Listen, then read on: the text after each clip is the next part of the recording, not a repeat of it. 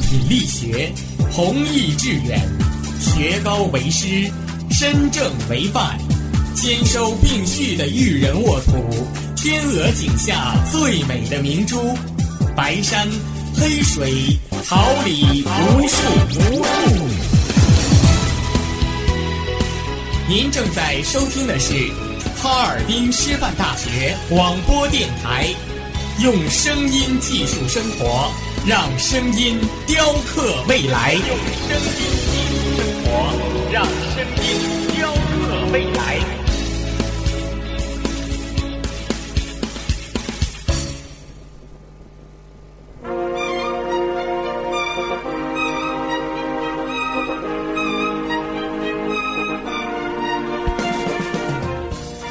春华秋实，桃李不言。炫动之声，无限精彩。FM 七十六点二。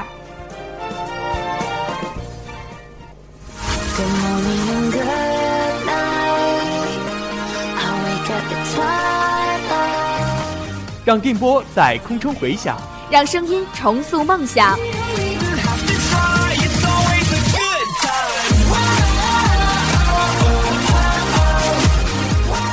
在青春的旅途上，用电波打破沉寂，在年少的岁月里，让声音尘封迷茫。我的快乐源泉，我的青春宣言。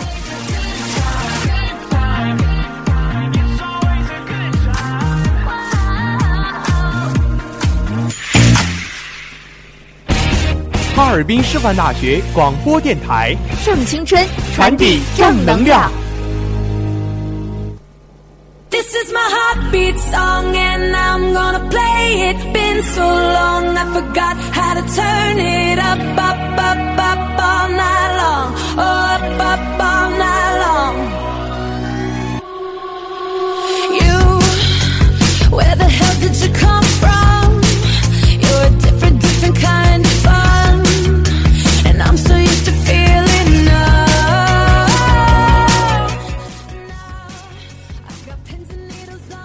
赛场直击，聚焦最新体坛快讯，风云博弈，网络最热竞技话题，为您播报争分夺秒的赛事。听我讲述运动背后的精彩。这里是调频七十六点二兆赫，哈尔滨师范大学广播台，每周三中午为您带来的体育新风尚。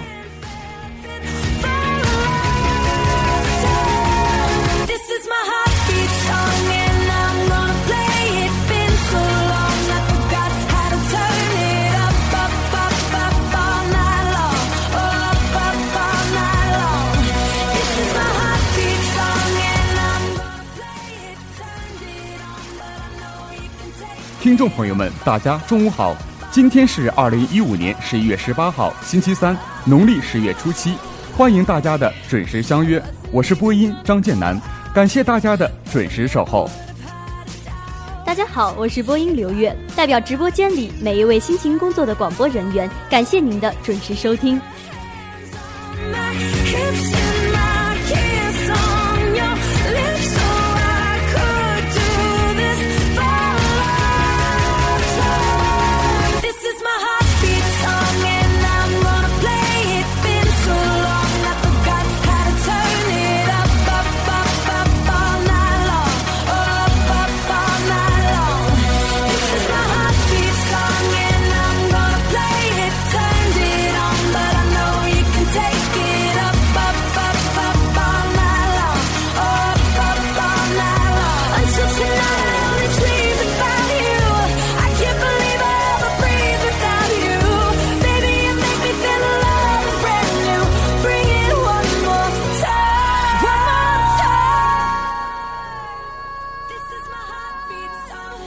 碰体坛大事小情，弘扬运动至善至美，一切尽在赛事最前沿。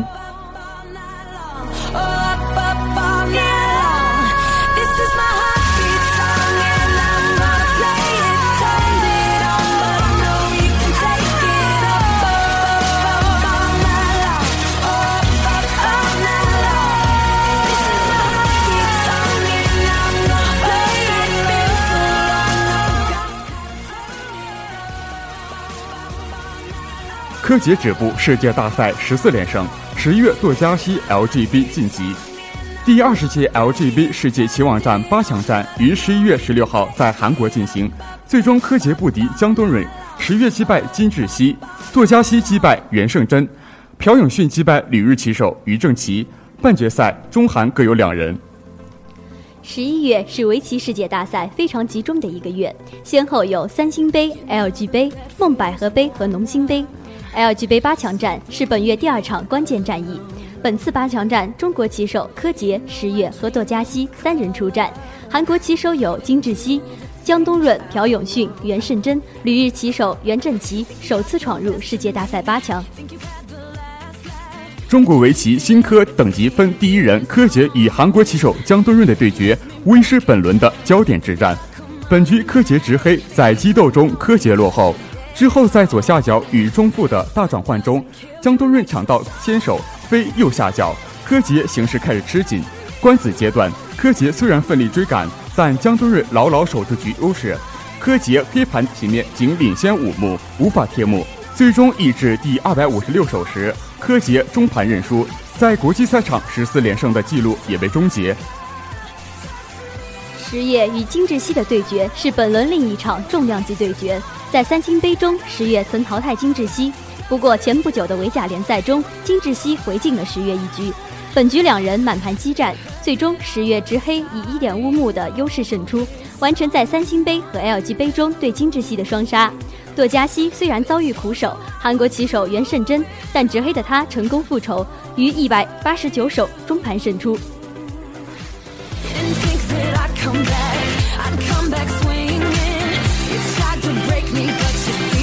Doesn't kill you makes you stronger.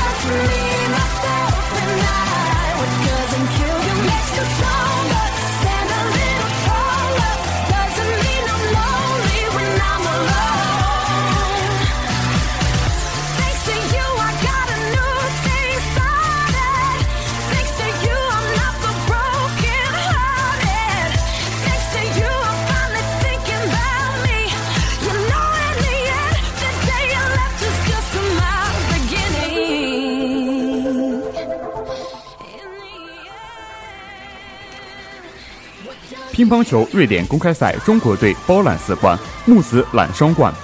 北京时间十一月六号凌晨，二零一五年国际乒联世界巡回赛瑞典公开赛落下帷幕，中国队强势包揽四冠，樊振东力克许昕男单称王，木子险胜朱雨玲女单封后，他还搭档陈梦夺女双冠军，许昕、方博摘得男双桂冠。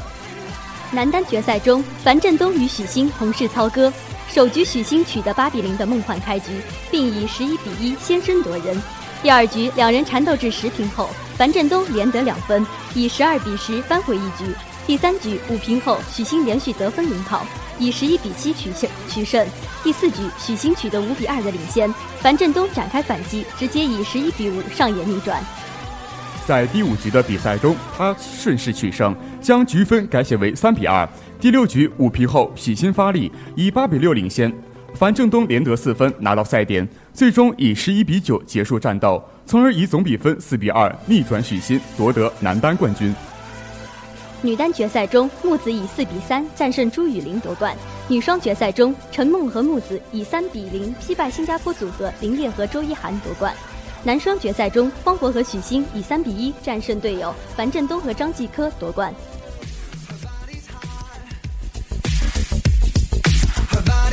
The song.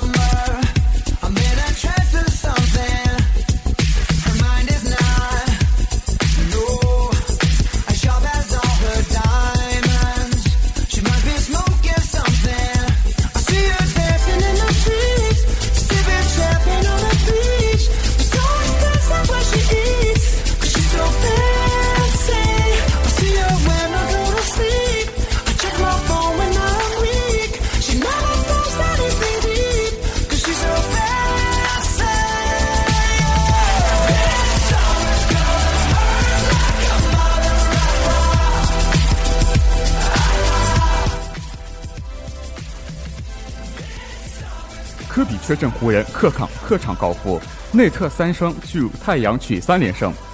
十一月十七号上午，NBA 常规赛继续进行，湖人在客场以一百零一比一百二十不敌太阳。科比本场比赛休战，克拉克森二十分，罗伊希伯特十四分七个篮板，此时平十二分，榜眼拉塞尔十三分，替补出场的威廉姆斯十六分。太阳队三连胜，内特打出三双，贡献三十分、十五次助攻和十个篮板，他还抢断四次。埃里克二十一分，塔克十一分七个篮板。斯志平首发出场，开场后他三分命中，湖人以七比三领先。本节还有三分二十秒时，湖人以二十二比十七领先。随后林恩两次扣篮得手，泰利托维奇命中三分，太阳以一波九比零结束本节，以二十六比二十二超出。第二节，威廉姆斯三分命中，一人连得五分，帮助湖人以四十比三十九领先。希伯特也连续两次投篮命中。半场结束时，湖人只以五十三比五十七落后。第三节，太阳队掌控比赛局势。随着泰利托维奇三分得手，太阳以七十三比六十四扩大优势。但湖人队拉塞尔还以三分，希伯特也勾手命中，湖人连得六分，将比分追成七十比七十三。第三节结束时，太阳队还以八十比七十五领先。第四节开场后，太阳完成一波十三比六的攻击波，以九十三比八十一拉开差距。半节过后，太阳已经以一百零三比八十六遥遥领先，最终缺少湖人的科比无力翻盘，客场落败。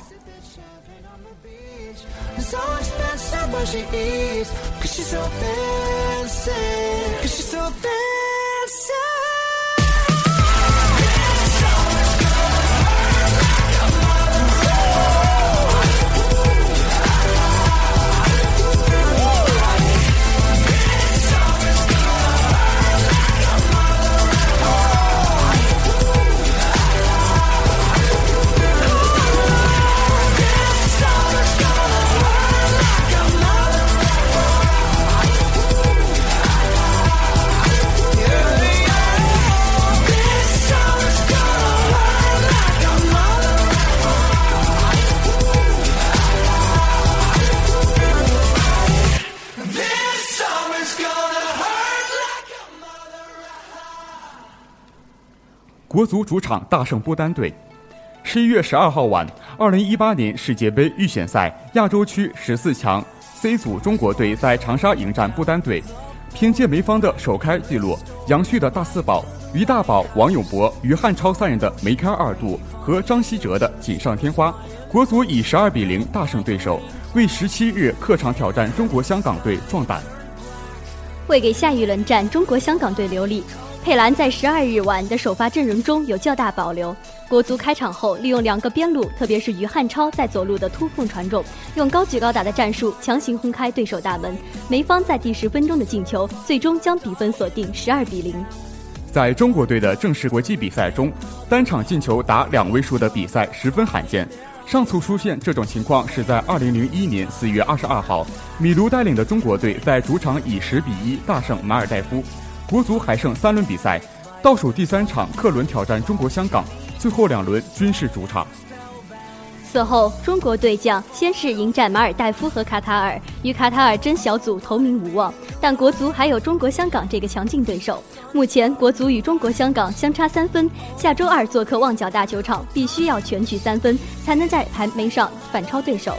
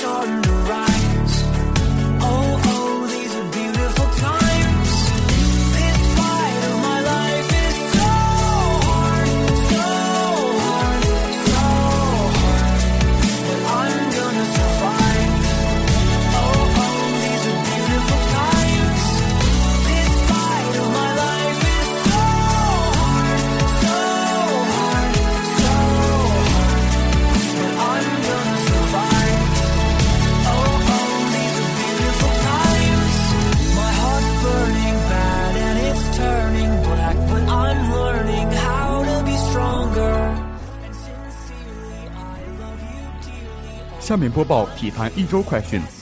北美冰球职业联赛，黑鹰四比一擒火箭；NBA 常规赛上，湖人一百零一比一百二十不敌火箭；速滑世界杯，张红五百米摘金追平世界纪录；剑桥杯，于之莹二比一胜王爽；灰熊一百二十二比一百一十四胜凯尔特人。十一月十九号，NBA 常规赛上，小牛将对阵凯尔特人。二零一五至二零一六年羽超联赛将于福州开赛。十一月十八号，网球小组赛上，费德勒将对阵德约科维奇。世预赛上，巴西将对阵秘鲁。十一月二十号，NFL 常规赛，田纳西泰坦对决美洲虎。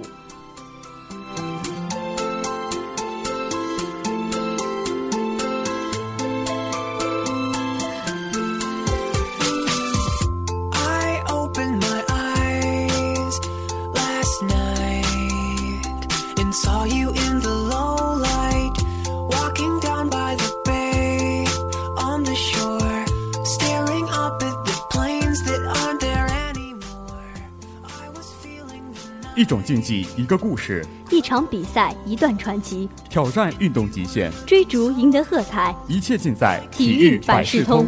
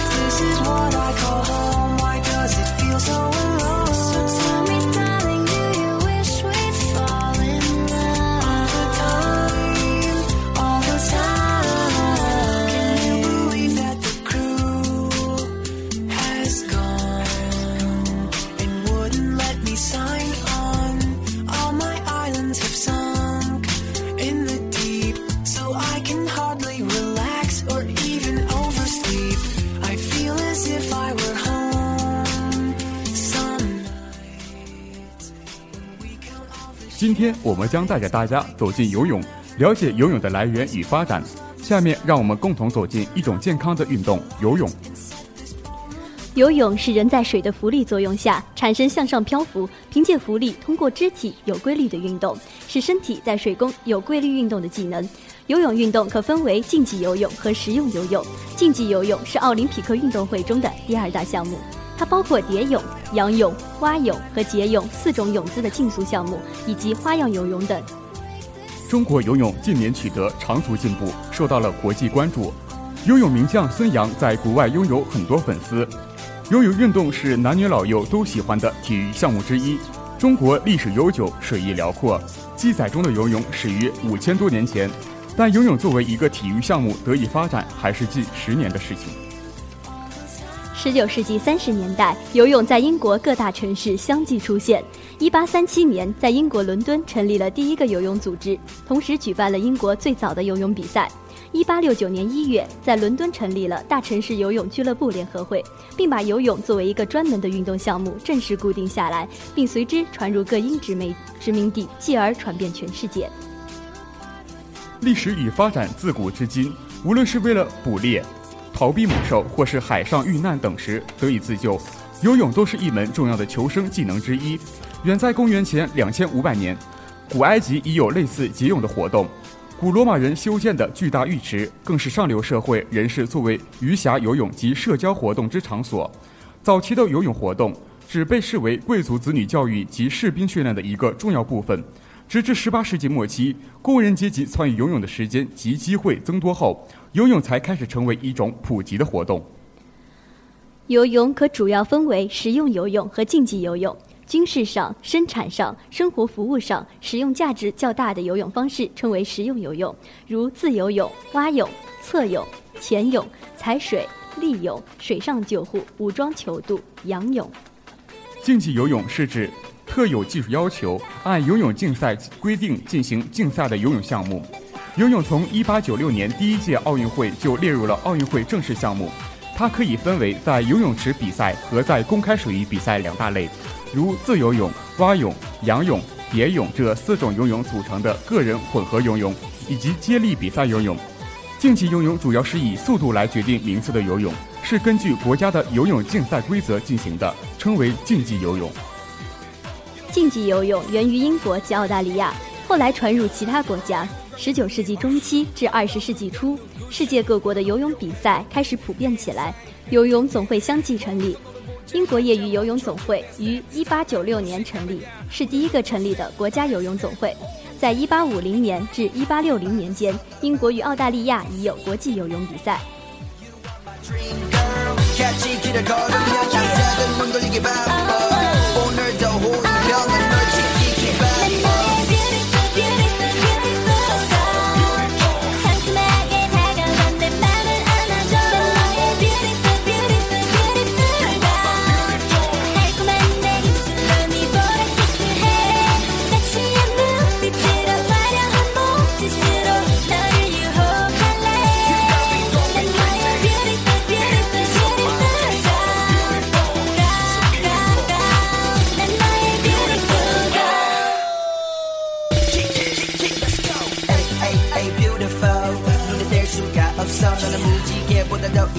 나는 이미 푹 빠져버렸어 빛나는 너의 자체 그래서 내 머릿속에 don't You're sweet like mocha latte 난 너만 want 넌 it 첫눈에 내게 반할걸 자신 있게 말할게 같이 길을 걸으며 남자들 눈 돌리기 바빠 오늘도 호미병은 当国际奥林 匹克运动会于1894年6月16号在巴黎成立时，游泳已被列为1894年的奥运项目之一。至于国际夜泳游泳联会，则成立于1908年。优美动作和各种造型的艺术性技巧，带给群众美好的享受，故有“水上巴黎”美誉之称。常见游泳姿势一般分为爬泳、蛙泳、蝶泳和仰泳。爬泳速度最快，蛙泳姿势比较优美，蝶泳爆发力最强，仰泳最省体力。而花样游泳也称为艺术游泳，是集舞蹈、体操、泳、游泳等项目于一体的竞技体育项目，对运动的身材、泳装、头饰、音乐及动作编排都有很高的要求。花样游泳分为单人、双人、集体的比赛项目。它通过运动员的肢体在水面上的运动配合音乐，展现出各种姿势。游泳对场地要求不高，池塘、河溪、湖泊、大海、游泳池等均可。国际标准游泳池长五十米，宽至少二十一米，深一点八米以上，设八到九条泳道，每条泳道宽二点五米。分道线由直径五到十厘米的单个浮标连接而成。运动员比赛必须站在出发台上出发，出发台高出水面五十至七十五厘米，台面积为五十乘五十厘米。国际业余游泳联会简称国际泳联，一九六八年由比利时、丹麦、芬兰、法国、德国、英国、匈牙利和瑞典等国倡议成立，总部设在瑞士的洛桑，现有协会成员一百七十九个。国际泳联是国际单项体育联合会总会成员。中国在中华人民共和国成立前即为国际泳联会员，一九五八年退出，一九八零年七月恢复会员资格。国际泳联规定，自由泳、蛙泳、蝶泳及个人混合泳的各项比赛必须从出发台起跳出发。仰泳项目在水中出发，当总裁判发出长哨音信号后，运动员应站到出发台上。仰泳项目运动员下水，在总裁判发出第二声长哨时，迅速游回池端，在水中做好出发准备。当发令员发出各就位的口令后，运动员应至少有一只脚在出发台边缘，做好出发准备，手臂位置不限。当所有运动员都处于静止状态时，发令员发出出发信号，运动员在听到出发信号后才能做出出发动作。任何运动员如在出发信号发出前发出发，应判出发犯规，取消其比赛资格或录取资格。如果在出发信号发出后发现运动员抢马犯规，应继续比赛。在该组比赛结束后，取消犯规运动员的录取资格。如果在出发信号发出前发现运动员抢马犯规，则不再发出发信号。取消抢马犯规运动员比赛资格后，再次组织出发。从1896年雅典奥运会起，游泳就是奥运会的竞赛项目。国际泳联的任务是确定奥运会和其他国际比赛中游泳、跳水、水球和花样游泳的规则，审核和确定世界纪录，指导奥运会中的游泳比赛。2013年，国际泳联主席为胡利奥·马辽内。国际泳联负责主办的赛事，除了奥运会游泳比赛外，还有世界游泳锦标赛、世界杯赛、世界短池游泳锦标赛、跳水大赛。跳水世界杯中增加花样跳水，在世界水球锦标赛中增加少年女子组比赛。除竞技比赛外，游泳对心血管系统的改善有相当重要的作用。冷水的刺激通过热量调节作用与新陈代谢，能促进血液循环。此外，游泳时水的压力和阻力还对心脏和血管的循环起到特殊的作用。此外，游泳还有提高肺活量、加强皮肤血液循环、增强抵抗力、健美形体的作用。下面就让我们了解一下泳坛名将：中国的孙杨、张琳、叶诗文、定泽涛、郭晶晶、田亮；美国运动员迈克尔·费尔普斯、瑞安·罗切特、阿伦·佩尔索尔；澳大利亚运动员普索·苏利文；韩国游泳名将朴泰桓。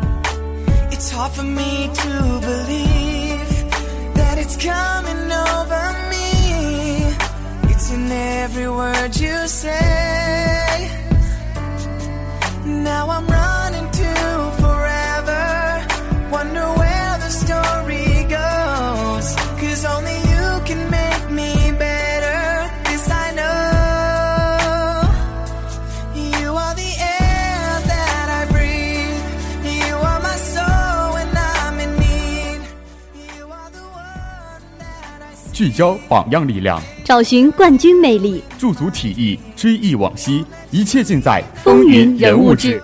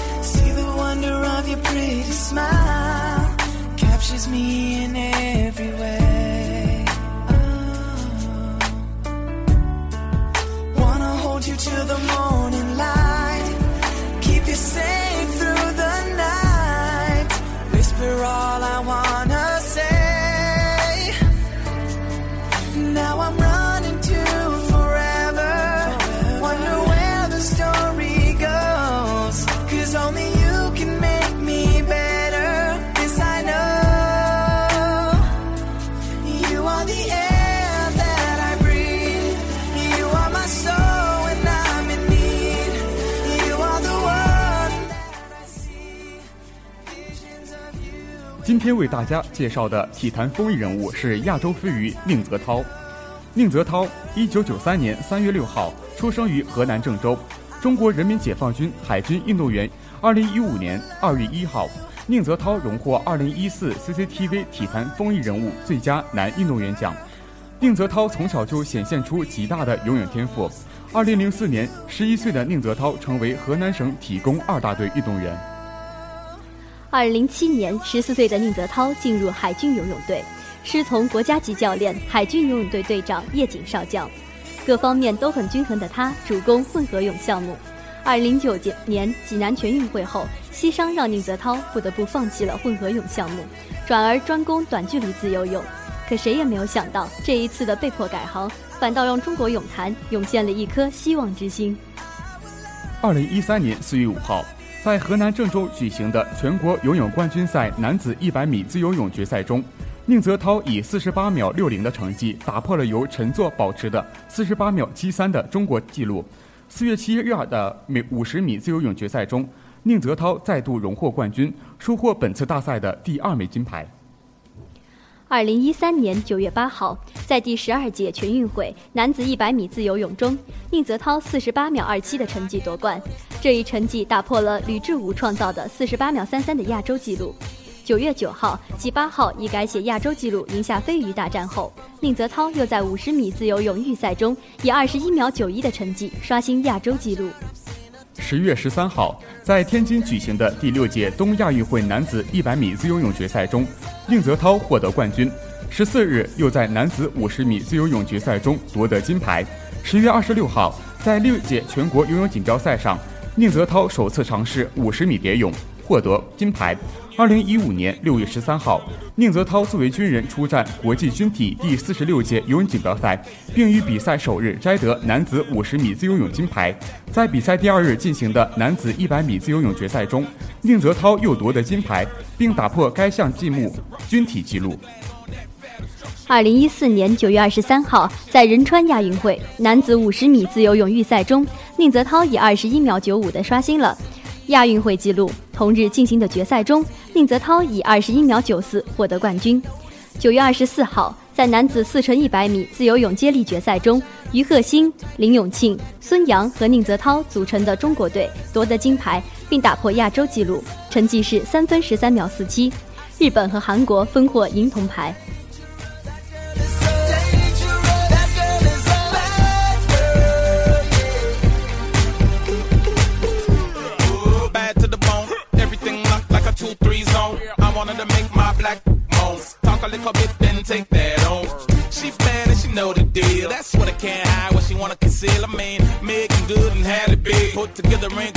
Close to the drippy I see. No, no, no disrespect, but this gal up on another level caught the trick. Uh, tell King Max stop the purr, say kid, can I get a can't witness? notice but to notice you, noticing me. From across the room, I can see it and can't stop myself from looking and noticing you. Noticing me. Watch out. 九月二十五号，在男子一百米自由泳决赛中，宁泽涛再下一金，并以四十七秒七零的成绩成为首个游进四十标秒榜的黄种人。九月二十六号，在男子四乘一百混合泳接力比赛中，由徐嘉余、李想、李朱豪和宁泽涛组成的中国队实现大逆转，最终力压日本队夺得金牌。至此，宁泽涛在该届亚运会上共收获四金。十月十七号，在男子一百米自由泳比赛中，以四十七秒六五的成绩夺冠，并打破自己保持的亚洲纪录。二零一五年二月一号，二零一四年 CCTV 体坛风云人物颁奖典礼在北京万事达中心盛大开幕，宁泽涛荣获最佳男运动员奖。八月五号，在俄罗斯卡山进行的二零一五年世界游泳锦标赛，结束了游泳大项男子一百米自由泳半决赛争夺。成为世界游泳锦标赛自1973年举办以来第一位进入男子100米自由泳决赛的亚洲选手。八月六号，第十六届克山世界游泳锦标赛继续进行，在男子100米自由泳决赛中，宁泽涛以47秒84夺得冠军，获得本人首届世锦赛金牌，也创造了亚洲游泳的历史。十月七号，宁泽涛在第六届军人运动会男子五十米自由泳比赛中，以二十二秒三五的成绩夺冠。二零一五年，宁泽涛和赞助商一起进入乡村一校一梦想的公益项目，为一所学校实现一个梦想，贡献爱心，助力乡村教育的体育梦。十月十七号，在男子一百米自由泳决赛中，以四十七秒六五的成绩夺冠，并打破自己保持的亚洲纪录。二零一五年二月一日，二零一四年 CCTV 体坛风云人物颁奖典礼在北京万事达中心盛大开幕。宁泽涛荣获最佳男运动员奖项。八月五号，在俄罗斯克山进行的二零一五年世界锦标赛，结束了游泳大项男子一百米自由泳半决赛争夺，成为世界锦标赛自一九七三年举办以来第一位进入男子一百米自由泳决赛的亚洲选手。八月六号，第十六届卡山世界游泳锦标赛继续举行。在男子一百米自由泳决赛中，宁泽涛以四十七秒八四夺得冠军，获得本人首枚世锦赛金牌，也创造了亚洲游泳的历史。十月七号，宁泽涛在第六届世界军人运动会男子五十米自由泳比赛中，以二十二秒三五的成绩夺冠。前国家运动总教练程运鹏认为，宁泽涛的发展趋势很好，年龄合适，身材是一米九一，属于世界短距离自由泳的中等身材。肌肉线条好，美华力量好，心理素质顽强，具备了世界优秀短距离选手的品质。我们完全可以期待他在世界飞鱼领域的突破。宁泽涛拥有俊朗的外形、完美的身材、灿烂的笑容、谦虚的性格。媒体评价他奇巴长脸、眉清目秀、穿衣显瘦、脱衣有肉、会游泳，兵哥哥凭借强劲实力和偶像气质，成为了泳坛新男神、亚洲飞鱼。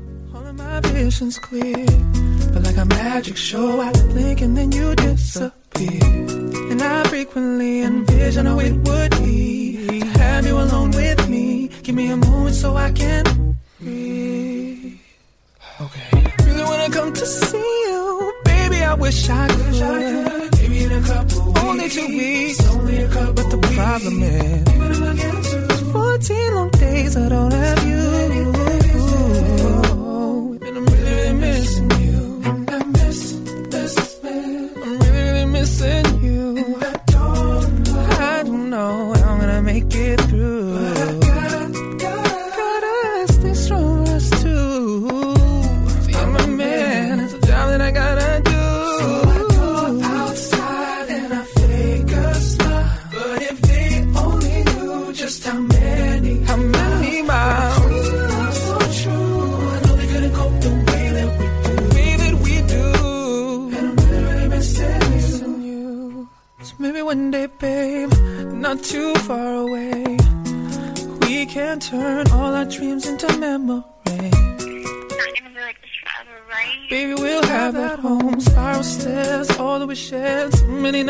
Nights over the phone. I really wanna come to see you. mm Baby, you know I do. Maybe in a couple weeks, I'll try. Only a couple weeks, can't promise.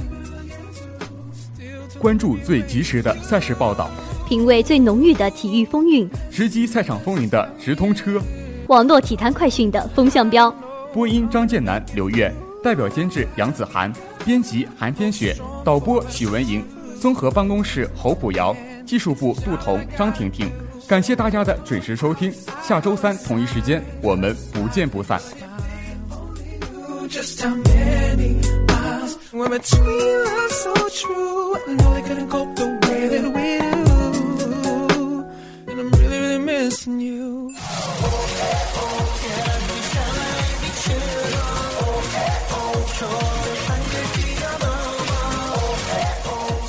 青春飞扬，幻化梦想。蓄势待发，我就我样。这里是哈尔滨师范大学广播电台 FM 七十六点二，正在发生。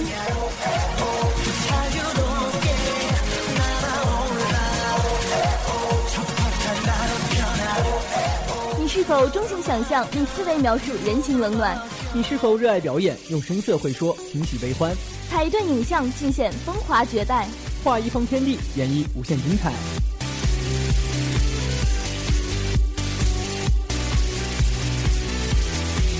一个眼神，一段台词，做你人生的第一主角。一个表情，一个动作，你的人生你来导演。以小见大，展风采。以虚说实，会生活。谁是大咖校园秀？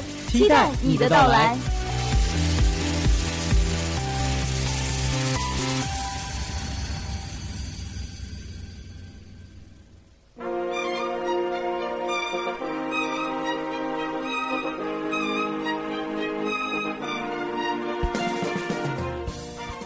花秋实，桃李不言。炫动之声，无限精彩。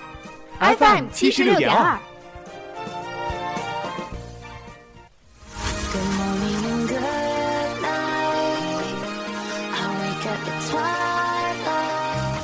让电波在空中回响，让声音重塑梦想。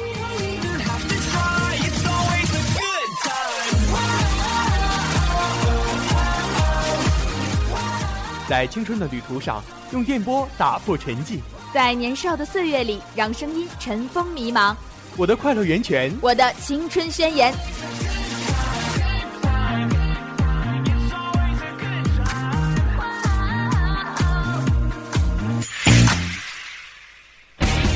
哈尔滨师范大学广播电台，正青春，传递正能量。